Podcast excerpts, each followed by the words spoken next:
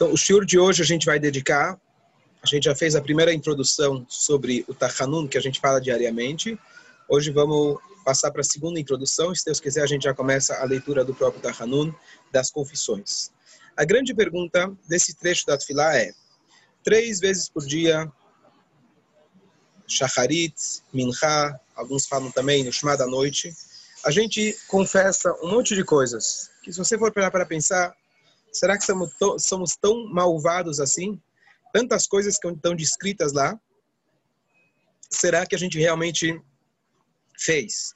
E se é que a gente fez, por que tantas vezes aos dias a gente fica se confessando, se confessando e se confessando? Essa é a grande pergunta.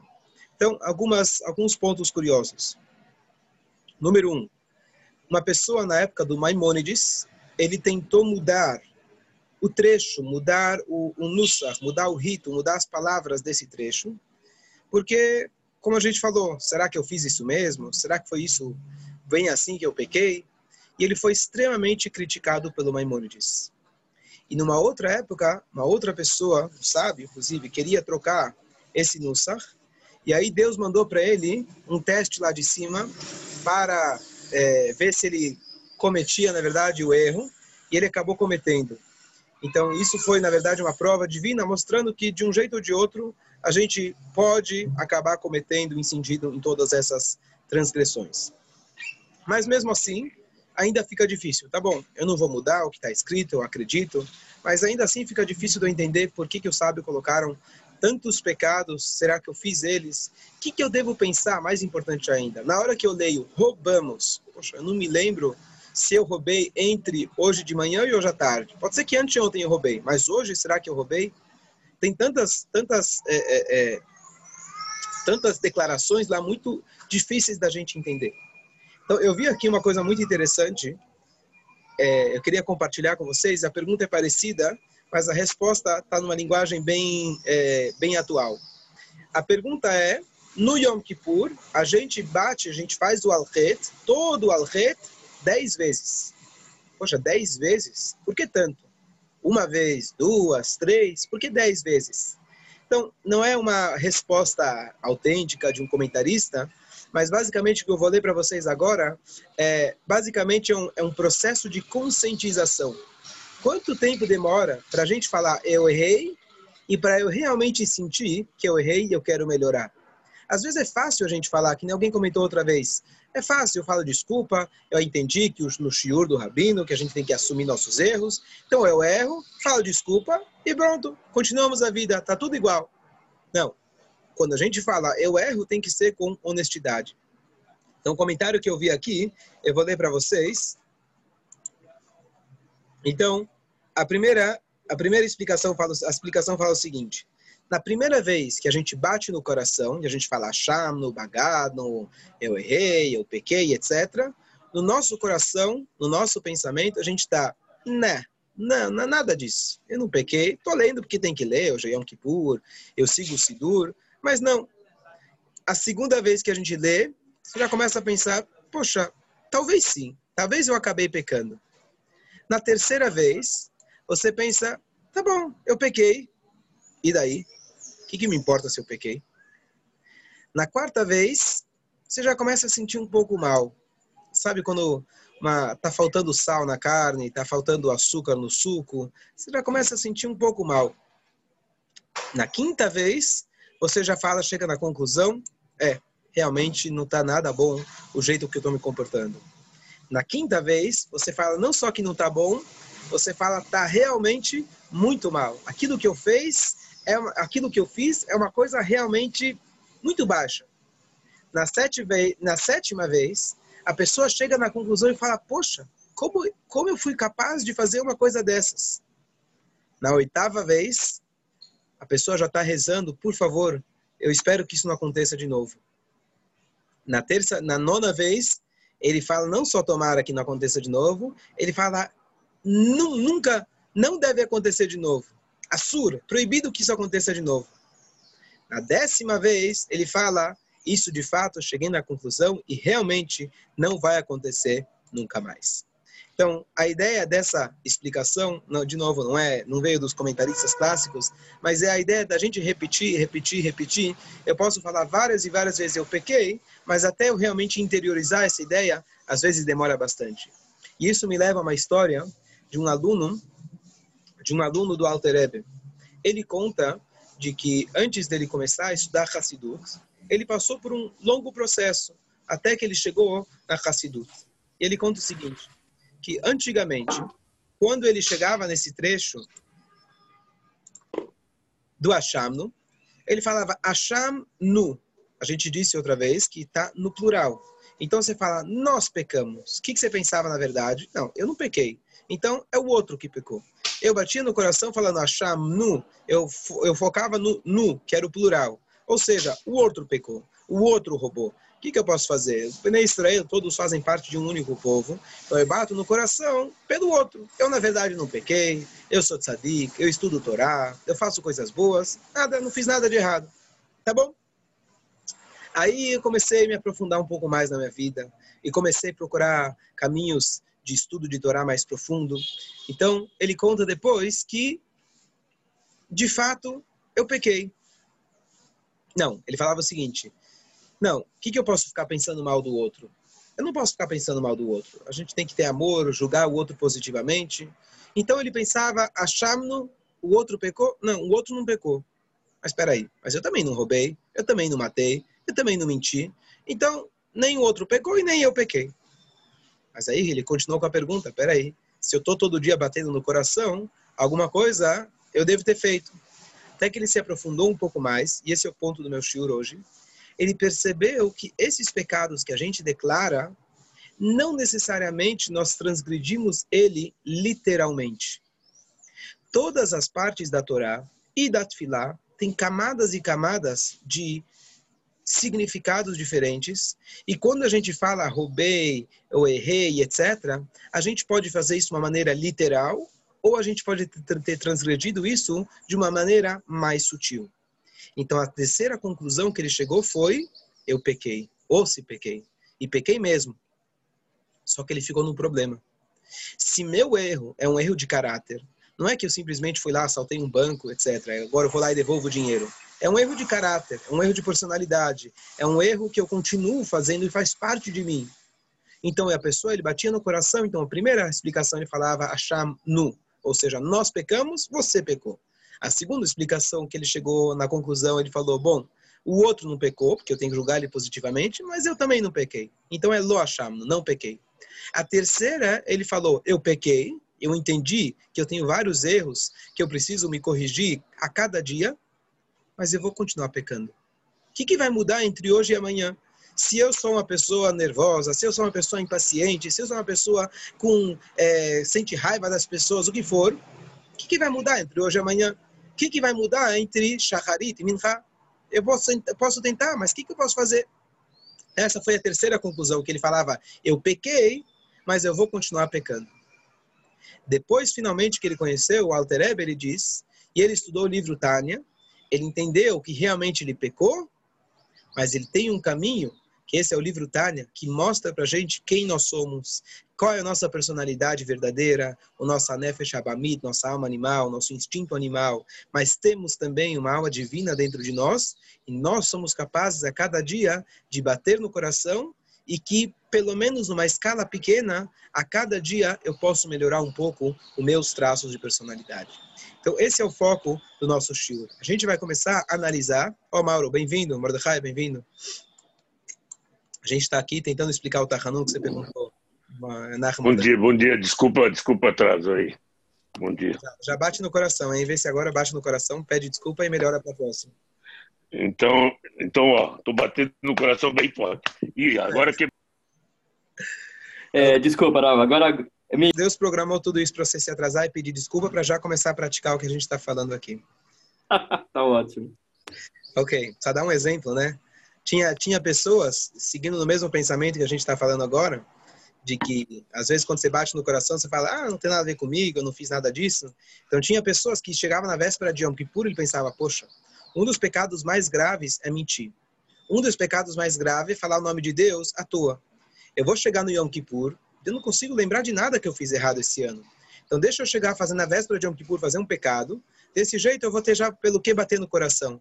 Então a gente já fez aqui, já, já a Hashem já criou o ambiente para você, pelo menos já ter alguma coisa para bater no coração. Caso contrário, com certeza você não teria absolutamente nada. Ok.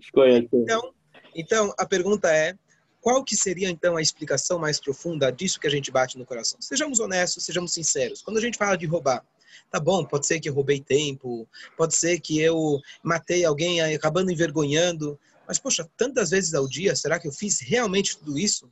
Acaba que a gente fala, fala, esse, eh, fala essas declarações e acaba sendo, às vezes, uma coisa falsa, da boca para fora. Você, no fundo da tua cabeça, está pensando, olha, eu estou falando, mas eu não fiz. Então, qual que é o sentido? Então, se a gente estudar um pouco de Hassidut, a gente vai se aprofundar e entender que essas declarações, além do sentido literal, além do sentido que eu estou batendo no coração de forma coletiva, pensando em outros que pode ser que realmente cometeram esses erros de forma literal, mas tem um motivo, no qual, por causa dele, nós falamos e repetimos e repetimos várias e várias vezes. A primeira explicação, quem não estava, é uma questão de conscientização. Eu falo, falo, falo, falo, até eu perceber que realmente aquilo que eu estou falando é verdade. Mas vamos ver agora nos detalhes a tradução mais profunda dessas dessas declarações, e aí a gente vai entender que realmente no nosso dia a dia, sim, a gente transgride e bastante. A grande pergunta é se a gente vai melhorar para a próxima vez. Então,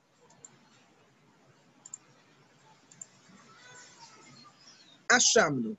Ashamno. O que, que significa Ashamno? A palavra Hashem em hebraico, Ashma, significa culpa. Nós somos culpados. Essa é a primeira declaração. Essa, na verdade, a gente já explicou um pouco, de que esse é o motivo que a gente bate no coração. O coração é aquele que muitas vezes domina os nossos pensamentos, atitudes, forma de agir, coisa que se a gente fosse parar para pensar de forma fria, a gente não teria agido dessa forma. O coração é o lugar aonde reside a nossa alma animal, nosso instinto animal. E é ele que muitas vezes toma conta das nossas atitudes. Então, a primeira coisa, eu bato no coração e eu falo, nós somos culpados. O que, que significa isso? Eu assumo a responsabilidade. Eu acho que nisso a gente já explicou um pouco. Esse foi o erro de Adão, que culpou a esposa. Esse foi o erro de Caim, que não assumiu para Deus que ele fez o erro. O nosso maior erro, ouvi uma frase uma vez, a gente achar que a gente não pode errar. Ou o nosso maior erro é errar e não assumir o erro. E a gente contou histórias a respeito. Esse é o primeiro ponto. Aqui tem mais uma explicação muito bonita, que a palavra Ashamnu, se a gente dividir no hebraico, ela cria primeiro a palavra Esh, Aleph Shin, Esh significa fogo, e Shomemá, Mnu seria para Shomemá, Shomem significa vazio. Então essa explicação bonita que eu estou lendo para vocês, está dizendo o seguinte, eu peguei o Esh, o fogo, significa a energia de vida, que Hashem me deu, eu peguei a minha empolgação, a minha felicidade, a minha alegria, a minha vida, e eu, ao invés de preencher esse fogo, ao invés de alimentar esse fogo e usar esse fogo para servir a Deus, eu fiz Asham, eu fiz Esh, eu fiz o Esh, o fogo, para o Shomemá, para o vazio.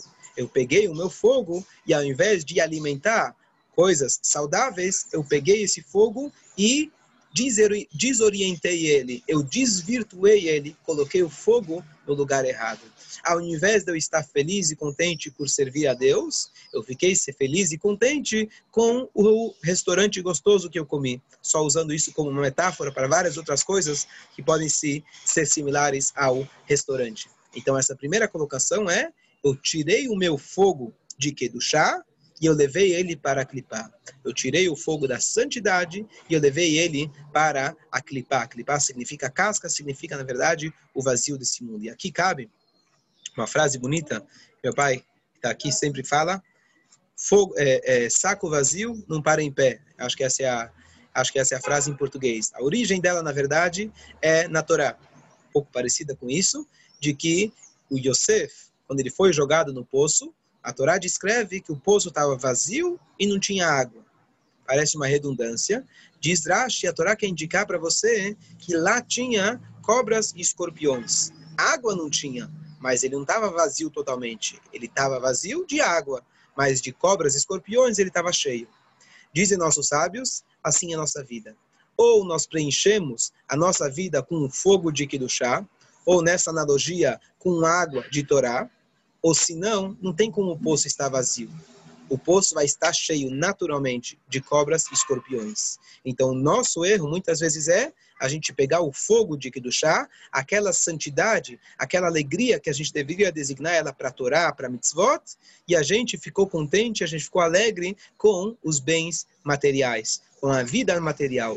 E isso aqui a gente já pode ver que isso não é um pecado, literalmente. Não é um pecado específico que a gente está falando. Essa é a nossa vida. A nossa vida é essa briga constante entre o fogo de Kedushá e o fogo de Klipá. Então, quando eu bato no coração, não é que eu estou assumindo Deus, eu matei alguém. Não. O que eu estou fazendo é me conscientizando de quem eu sou. Todos os dias, em todos os momentos da minha vida, essa é minha luta, achar-me. O que, que eu vou fazer com meu fogo? Como eu vou dedicar minha vida? Pode até ser um sentido mais elevado. Alguém que está estudando o Torá o dia inteiro, fazendo mitzvot. Ele não faz nada de errado do Shulchan Aruch, nada. Ele faz de A a Z tudo que está lá. Por que, que ele bate no coração também? Porque você sempre pode fazer com mais empolgação. Às vezes você fez Torá, muito bem. Você fez abrahá e comeu kasher. Mas na hora de você comer, aquele prazer que te deu foi um prazer maior do que o estudo de Torá. Quem de nós está nesse nível de dizer que eu prefiro estudar Torá do que comer uma boa pizza? Nós somos seres humanos de carne e osso que Hashem colocou a gente. Então, essa primeira conscientização é, número um, saber que nós erramos, declarar isso, mas um sentido mais profundo, saber que nós, como um todo, nós erramos e continuamos errando, e a gente espera que a cada vez que a gente dê esse achado, parar e repensar como eu posso fazer para aquecer mais o meu fogo de Kedushá, o meu fogo de santidade. Antes de eu passar para o próximo... Antes da gente continuar, mais uma pequena introdução. Eu vou ler com vocês aqui um trecho. Não sei se eu vou ler no, no hebraico, não sei se vale a pena. Então, deixa eu vou ler para vocês. Tem um trecho muito bonito do Talmud que conta uma história entre Rabi Akiva e um homem chamado Turnus Trufus. Ele era, na verdade, um romano e o Talmud recorda para gente, escreve para gente alguns diálogos que tiveram entre esses, esse Rabi Akiva, entre o Rabi Akiva e esse sábio, pelo jeito, ele era um sábio, caso contrário, não teria registrado esse diálogo dele com Rabi Akiva no Talmud. E eu quero contar para eles, número um, esse é um diálogo muito conhecido, muito básico, mas ele vai explicar para a gente de forma mais profunda essa ideia do Hashem. Eu sei que eu estou, entre aspas, enrolando para a gente chegar, mas a gente vai, se Deus quiser, as próximas aulas, uma por uma, um, um por um desses, dessas declarações do Tahanun. Eu acho que de uma vez por todas vamos poder estudar uma por uma delas e vale a pena a gente anotar, escrever, para a gente poder, ao longo da nossa vida, espero que Mashiach chegue logo, mas a gente sempre se lembrar e entender a explicação mais profunda e falar isso com coerência, falar isso com um sentimento de sinceridade. O Talmud fala o seguinte: esse Turnus Trufus, que era um rachá, um perverso, ele veio e perguntou a seguinte questão para o Rabi Akiva: Quais atos, quais criações são mais bonitas? A de Deus ou a do homem? Claro, esperando que Rabi Akiva vai falar, claro que de Deus é melhor. Mas Rabi Akiva respondeu: do homem. Os atos do homem são melhores que de Deus. Melhores ou mais bonitos, mais belos. Aí o homem falou: peraí, Deus criou o céu e a terra. Será que um homem é capaz de criar o céu e a terra? Rabi Akiva falou: não, não vamos comparar com coisas que estão acima da nossa capacidade. A gente não tem capacidade disso, a gente não domina sobre isso. Me fala coisas do dia a dia, coisas que são a gente encontra nos seres humanos. E ele virou e falou: por que vocês têm o Brit Milá? Por que vocês fazem o Brit Milá? Aí o Rabi Akiva respondeu: eu não sou bobo, né? Eu já sabia que essa era a tua pergunta. E por isso eu já me adiantei e disse que os atos da pessoa são melhores. E logo vou explicar. Vamos continuar a história, vocês vão entender.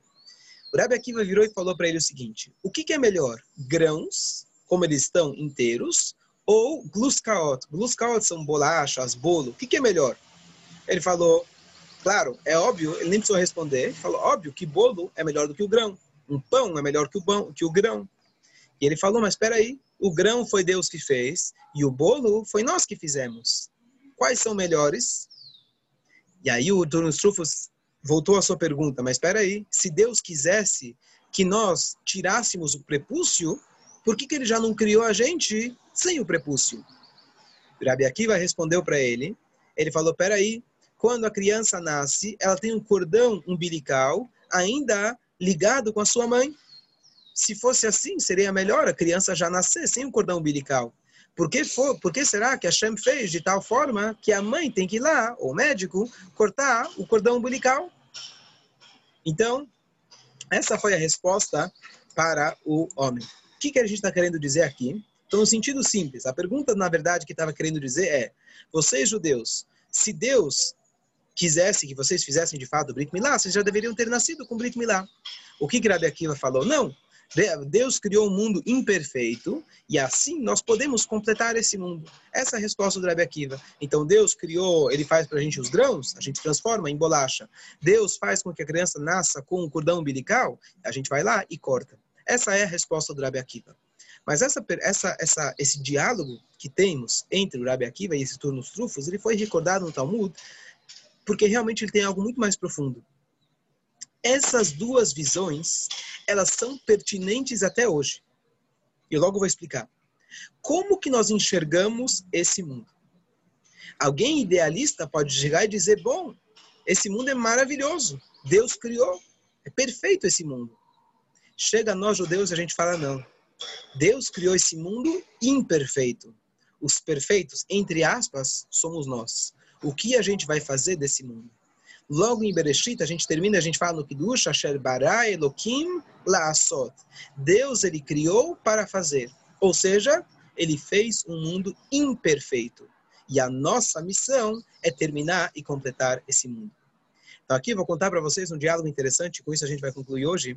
Um diálogo interessante, está tendo um, um shiur, que está, na verdade, é um diálogo que criaram entre o Rabino Manis Friedman, famoso palestrante, e um outro palestrante hoje mais famoso, também famoso, mais, mais, mais recente, chama Rabino Shea Stahl, americano também. Então, eles têm um diálogo, e é muito bonito que um, na verdade, questiona o outro, um, um ataca o outro, entre aspas, para trazer o assunto, né, para esclarecer melhor o assunto. Então, o, o, a pergunta lançada, que era o tema do Shur, é o que é moralidade? Bom, Rabino Suleiman falou, moralidade é o seguinte, quando eu tenho duas pessoas, uma é mais forte do que a outra, prestem atenção, um é mais rico que a outra, um é mais inteligente que a outra, um é mais velho que a outra, uma é mais poderosa que a outra. Então, ao invés de eu dizer eu vou me beneficiar da força que eu posso exercer sobre você, eu não vou fazer isso com você.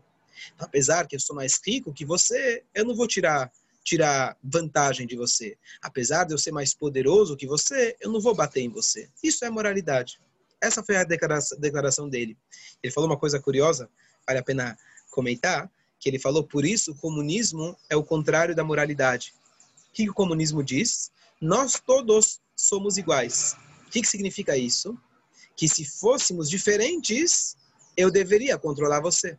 Eu deveria bater em você a colocação do comunismo de dizer somos iguais, eliminando as diferenças, se está querendo dizer que se eu tivesse diferenças, eu iria usar elas em cima de você. Então, por isso ele fala, ele diz que o comunismo por si é uma imoralidade muito grande. Isso que ele falou. Rabino Sheistab, ele falou, você está sendo extremamente religioso. Ele falou, bom, tudo bem, né? Sou rabino. O que quer dizer isso? Ele falou, a tua colocação disso ser a moralidade, isso se trata, talvez, alguém que já é estudioso da Torá poderia aceitar isso. Alguém que não estuda a Torá não vai aceitar isso. Ele falou, por quê? Não tem lógica o que eu acabei de falar? Ele falou, não. Hoje, e assim foi, na verdade, o que trouxe, infelizmente, quando a gente fala da, da sobrevivência, é, da luta pela sobrevivência, o mais forte é o que ganha e que sobrevive, Darwin, é, é, evolucionismo e etc. O que, que isso define? Define a natureza que quanto mais tempo passa, mais perfeito vai ficando. E se o mais forte ele domina o mais fraco, então, essa é a tendência do mundo, essa é a natureza.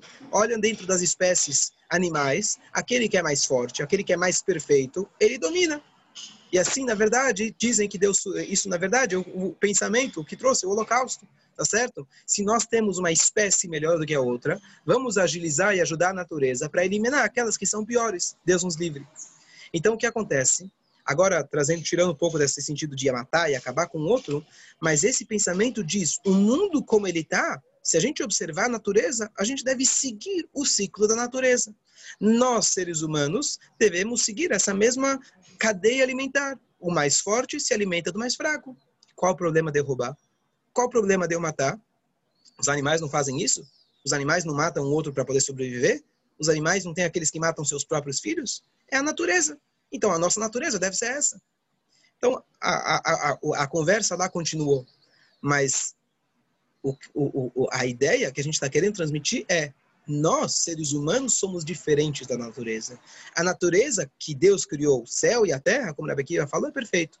Mas nós, todos os dias, temos que bater no coração. Todos os seres humanos, todo Yehudi. Por quê? Porque nenhum de nós foi criado perfeito. A ideia da perfeição é na natureza de forma geral. Nós, seres humanos, foi colocado para nós o livre-arbítrio. Nós colocou dentro, Hashem colocou dentro da gente essa imperfeição, essas tendências malvadas, maldosas que nós temos. E a nossa missão a cada dia ser mais perfeitos que Deus, entre aspas. Quando ele falou que as nossas atitudes são melhor que a de Deus. Nós podemos fazer o nosso Brit Milá. Deus não podia fazer com que a gente nascesse com ele sozinhos. Deus esperou, e essa é a vontade dele, que nós façamos a nossa parte. É isso que realmente entre aspas, entre aspas, completa Deus. Essa foi a vontade dele. É para isso que a gente está aqui. Então, quando a gente bate o Tahanun novamente, a gente, na verdade, é, é, a mera declaração de nós sermos humanos. A declaração do Tahanun significa nós somos criaturas de Deus distintas dos animais. Nós não fazemos partes, parte da natureza de forma geral. Muita gente pensa, a árvore cresce, ela segue o seu instinto eu, ser humano, se eu tenho instinto, eu vou seguir ele. E muitas vezes na psicologia é, atual é isso que se diz. Se você tem certas tendências, você tem que alimentar. Caso contrário, você não vai ser uma pessoa cheia. Não, diz a Torá. Não diz a Torá. Hashem colocou dentro de nós forças destrutivas,